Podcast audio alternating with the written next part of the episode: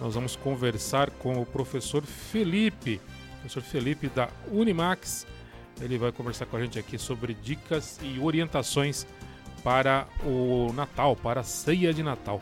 Bom dia, professor. Bom dia, pessoal. Estão me ouvindo bem? Sim, professor, estamos nos ouvindo sim. Opa, tudo bem? É, falar um pouquinho do Natal, né? Uma época aí que para a gastronomia sempre acaba sendo muito atrativa, né?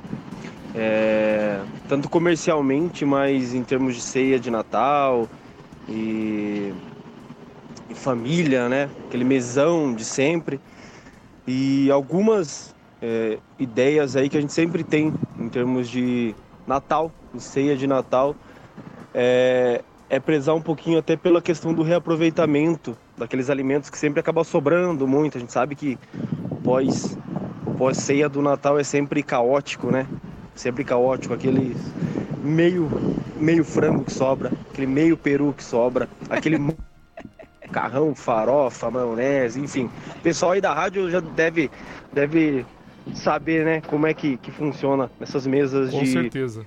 de de família, né? Não tem jeito. E então é, é, é ter ideias, né? sermos inteligentes e criativos né? na hora de, de utilizar esses produtos que sobram, né? Porque a gente sabe que para muitas famílias acaba gerando muito desperdício. E para outras famílias são alimentos que poderiam e podem fazer falta.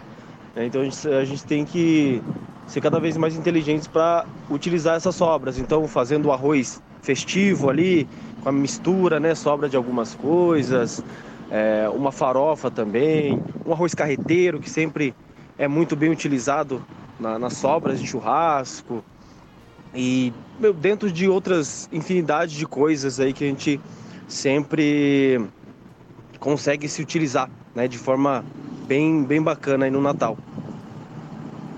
Professor, é, sobrou aquele, aquele famoso frango ou, famoso peru. Dá para virar sim. uma torta? Com certeza, com certeza. Pega aquele frango lá, deixa ele, ou, ou o próprio peru, né? Deixa ele bem, bem picadinho, né? Deixa ele bem picadinho, coloca um requeijão lá, pô, coloca uma massa numa massa de empada, ou naquela massa, aquelas tortas de liquidificador, meu, fica impecável. É uma ótima ideia, Ju, ótima ideia. Jô?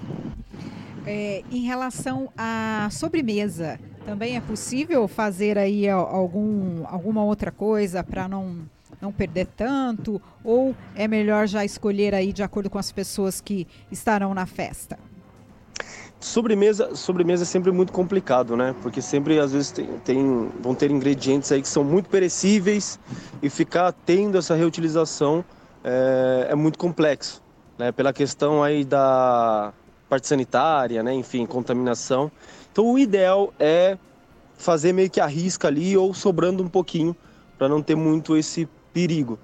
né? principalmente é, no Natal a gente sempre se utiliza de muitas sobremesas que são à base de ovos, são à base de, é, de, de derivados do leite, né, laticínios.